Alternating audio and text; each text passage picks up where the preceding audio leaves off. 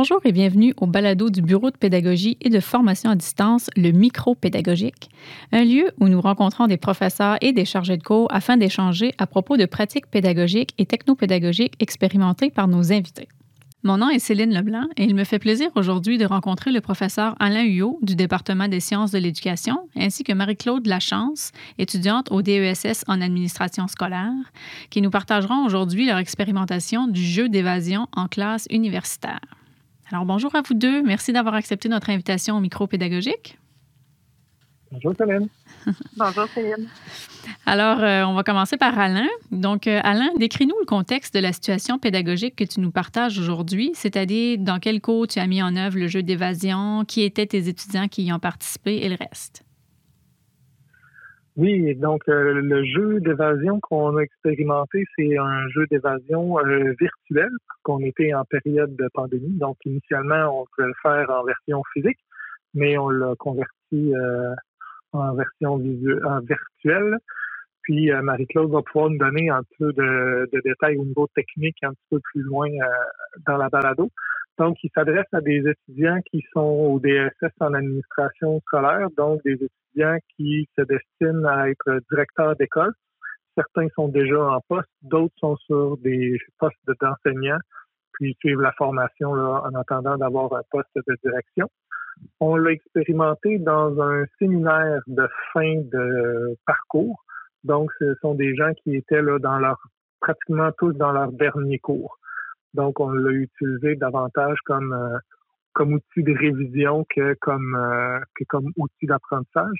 Puis, il a vraiment servi à mettre euh, en évidence les, les, apprentissages fondamentaux en lien avec le DSS. Puis les étudiants, au-delà de leur fonction, on peut les catégoriser euh, selon l'âge et le sexe aussi. Donc, on avait à peu près moitié-moitié hommes-femmes. Puis, en termes d'âge, je dirais que ça oscillait entre 25 euh, et 55 ans. Donc, on est allé euh, chercher des étudiants qui ont beaucoup de tranches d'âge différentes. Ah, intéressant. Donc, des gens qui ne sont pas forcément toujours euh, en contexte de jeu. Hein. Quand on devient adulte, on joue moins. Est-ce que, Alain, tu veux nous expliquer un petit peu ce que c'est que le, jeu d'évasion pédagogique avant qu'on poursuive? En fait, le jeu d'évasion, comment nous on l'a, euh, comment on l'a réfléchi, c'est une, variété d'épreuves ou de questions auxquelles les étudiants doivent répondre on les a placés dans un mode que je vais considérer comme étant non séquentiel. C'est-à-dire qu'on n'a pas besoin de répondre à la question 1 avant de pouvoir répondre à la question 2 puis à la question 3.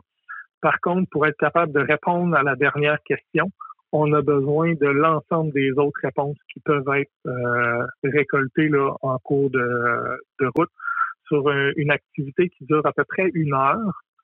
Euh, ceux qui ont déjà vécu des jeux d'évasion euh, réels dans, dans un contexte hors universitaire, c'est vraiment le même principe de nécessité de travailler en équipe pour être capable de résoudre des énigmes.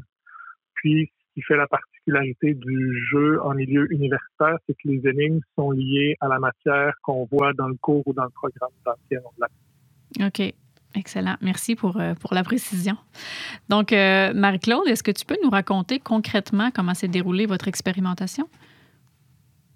Bien, tout d'abord, ben, les étudiants voient le jeu de manière très positive. C'est ce qui est intéressant avec ce type de jeu. Puis, euh, ils désirent par-dessus tout réussir les premiers. Donc, ils veulent absolument trouver les énigmes puis la solution finale. Ce qui fait qu'ils sont davantage mobilisés, puis l'entraide est au rendez-vous. Puis au départ, ben, les étudiants, ben, ils essayaient de donner euh, des méthodes de travail à tout un chacun. par exemple, ben, il y en avait qui étaient bons dans la recherche ou dans les énigmes.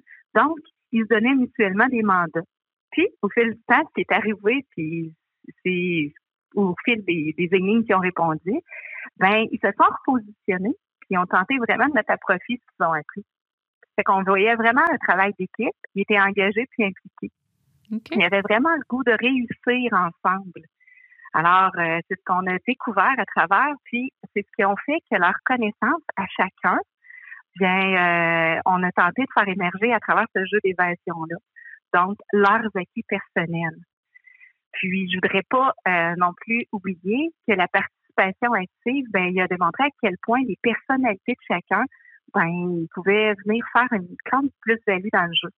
Donc, l'attitude qui était l'ouverture d'esprit puis la capacité à organiser l'information sont devenus un atout qui était très majeur de la réussite de ce jeu. OK, intéressant. Est-ce qu'il y avait une certaine préparation euh, au jeu d'évasion, vos étudiants? Pour les étudiants, non, pas du tout. Euh, euh, simplement qu'il fallait arriver avec une attitude puis un désir de donner le meilleur de soi, donc de vouloir résoudre des énigmes.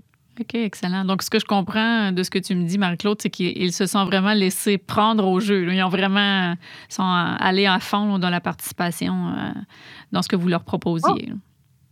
Oui, tout à fait. Excellent. Euh, dis-moi, euh, quelles ont été les embûches rencontrées dans le cadre de cette expérimentation-là, que ce soit avant, pendant ou après l'activité? Bien, initialement, c'était de trouver les bons objets de révision. Fait qu'il fallait vraiment connaître ce qu'on désire prioriser, puis faire découvrir ce qu'on voulait qu'ils retiennent de l'activité. Puis en plus, c'était aussi de connaître. Donc, euh, dans un jeu numérique, numérique comme celui-ci, bien, euh, les différentes énigmes à résoudre. Donc, est-ce qu'on désire que les éléments soient dans un tableau unique euh, ou dans l'ensemble des tableaux? Puisqu'on avait utilisé un, logiciel qui nous permettait de voyager d'une page à l'autre, donc on pouvait aller chercher les réponses d'une place à l'autre. Ou euh, qu'il y ait un lien qui va permettre de répondre autrement au jeu. Donc, c'était de connaître aussi la plateforme à laquelle on voulait véhiculer le jeu d'évasion. Puis, il y avait les aspects qui étaient un peu plus techniques donc, euh, parfois, il fallait aller chercher, vu que c'était pas physique, mais on va aller chercher des canaux numériques. Donc, comment les utiliser puis les insérer dans notre jeu euh, virtuel? Et en plus, ben, c'était de savoir si euh, on voulait aller chercher les énigmes, de quelle façon, donc insérer des documents, insérer des, des vidéos. Donc, c'était d'être capable d'avoir une information qui était plus fluide pour rendre le jeu un peu plus accessible. Est-ce que le, jeu en tant que tel, vous l'avez développé vraiment de A à Z ou vous êtes parti de modèles déjà existants? Comment ça s'est passé, cette, cette planification-là, cette préparation-là du jeu? On s'est beaucoup inspiré des jeux qui avaient euh, qui se déroulaient virtuellement, mais pour ce type de jeu-là, on l'a monté, oui, de A à Z, effectivement. Hum, excellent. Ça a dû représenter quand même une charge de travail assez, euh, assez, disons, importante? Oui, c'est un grand nombre d'heures. Donc, euh, on a passé là, euh, euh, beaucoup d'heures au niveau de la conception. Puis parfois, c'est que ça ne fonctionnait pas du premier coup. Donc, même des accès ou quoi que ce soit, c'était de, de l'établir pour être capable de faire nos tableaux pour qu'ils parlent entre eux. OK. Excellent. Merci euh, pour ces précisions. Euh, Alain, dis-moi, quelles sont les retombées de la mise en place et de la réalisation du jeu d'évasion sur les étudiants et sur toi, à ton avis? Ben, le, ce que le jeu a permis, je pense, c'est de, de voir les, étudiants évoluer dans un contexte qui était différent, dans un contexte vraiment de, résolution de problèmes. Euh, il, existe des, il y a les jeux du commerce où il y a des jeux en génie qui sont organisés euh, par euh, différentes euh, associations qui mettent les étudiants dans un contexte le plus proche d'une situation réelle. Puis il y a un peu de ça qu'on a essayé de, de reproduire là, avec le jeu d'évasion. Puis on a vraiment pu voir la, la collaboration que les étudiants avaient entre eux puis parce que ce sont des étudiants que moi j'ai eu l'occasion de suivre là, un peu plus parce que je les ai vus euh, dès leur rentrée au niveau du DSS, puis là je les revoyais à la fin. J'ai vraiment pu constater l'évolution qu'ils avaient eue là, dans leur dans leur capacité à résoudre des problèmes euh, en équipe, puis à exploiter vraiment les forces de tout un chacun, la manière dont ils communiquent ensemble.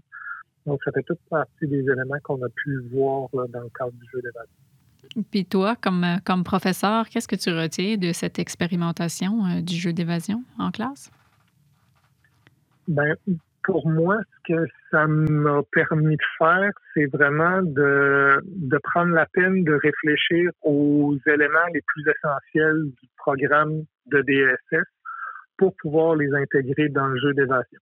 Donc, c'est comme si ça a permis de refaire un retour sur l'ensemble du programme à la limite, c'est, presque une bonne façon de faire euh, une certaine évaluation du programme parce qu'on est capable d'aller revoir les éléments essentiels, de voir si finalement il y a des morceaux qu'on aurait dû avoir dans la formation puis qu'on n'avait pas.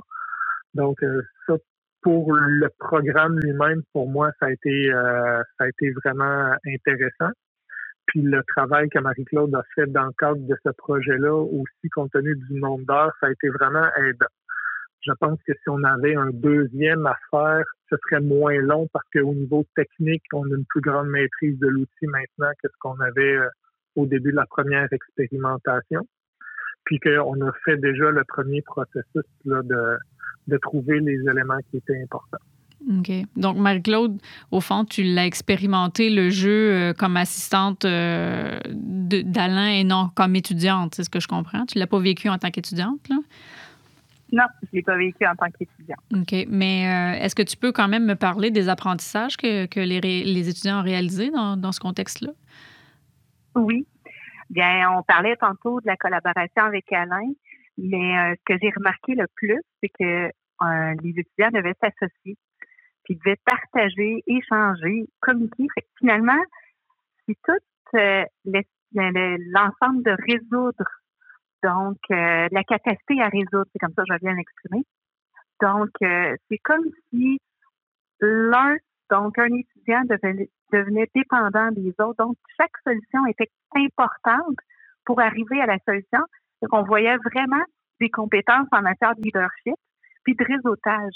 Fait les participants étaient capables entre eux, parce qu'ils utilisaient aussi une autre plateforme pour pouvoir communiquer, puis entre eux, euh, trouver des solutions. Euh, c'était vraiment beau à voir. Est-ce que c'était un une des intentions de l'activité ou, l'intention initiale, c'était plutôt de faire une synthèse du programme? Au départ, c'était d'aller chercher euh, les éléments de révision. Puis, euh, ce qui est arrivé à la fin, c'était vraiment d'aller voir, finalement, c'était de, de, voir aussi les qualités en matière de gestionnaire. Donc, on, on a pu aussi percevoir ça. Mais initialement, c'est un prétexte là, à la révision de la matière. Ah, c'est intéressant. Ça peut permettre aussi peut-être aux participants de réfléchir de façon euh, même à la limite individuelle sur leur façon justement de collaborer avec les autres, euh, de faire un travail en équipe, euh, d'y aller avec leur force là, pour, pour vraiment enrichir le travail d'équipe. Ça, ça, peut être intéressant aussi. Là. Oui, oui, c'est vraiment intéressant à ce niveau-là. Puis, euh, dans le fond, dans le cadre du DSS, on travaille avec un référentiel de compétences dans lequel il y a des compétences disciplinaires, donc qui sont plus liées au contenu, au savoir, mm-hmm. mais il y a aussi des capacités transversales. dans le jeu d'évasion comme ça, c'est vraiment les interactions entre les étudiants qu'on a pu lier aux capacités transversales des étudiants. Hmm. Et maintenant, Alain, la question qui tue,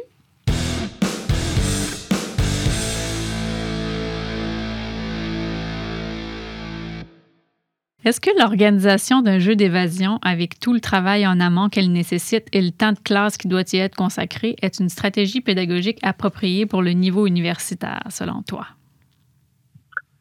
J'aurais tendance à dire que oui. Euh, particulièrement si on veut le faire une deuxième fois. C'est sûr que, comme plusieurs choses, quand on l'a fait pour la première fois, ça demande un peu plus de temps.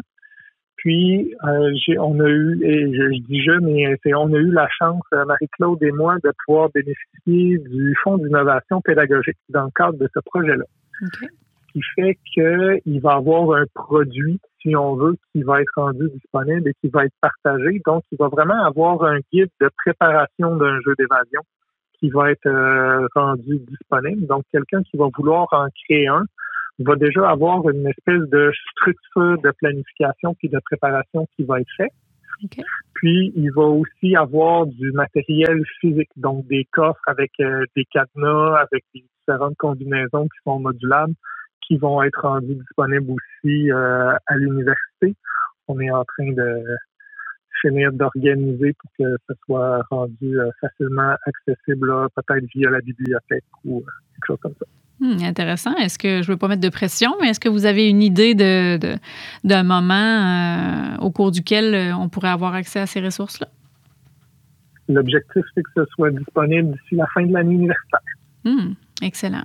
Donc, ben merci. On sera à l'affût. C'est intéressant de vous entendre nous en parler aujourd'hui, mais ça va être intéressant aussi de voir physiquement ce que ça donne, euh, qu'on puisse avoir des images et tout ça. Donc, euh, j'ai bien hâte qu'on puisse avoir accès euh, au matériel dont tu, nous as, dont tu viens de nous parler, Alain. Donc, ce sera vraiment, je pense, un plus pour, pour ceux qui auraient envie d'expérimenter des jeux pédagogiques dans le cadre de leur cours. Donc, euh, ben, merci beaucoup, Alain et Marie-Claude, d'avoir accepté de partager votre expérimentation du jeu d'évasion en classe universitaire avec nous aujourd'hui. Et merci aussi à nos auditeurs du balado Le Micro Pédagogique. Alors, nous vous invitons aussi à écouter nos autres épisodes accessibles sur le site du Bureau de pédagogie et de formation à distance au www.uqtr.ca BPFAD. Merci, au revoir.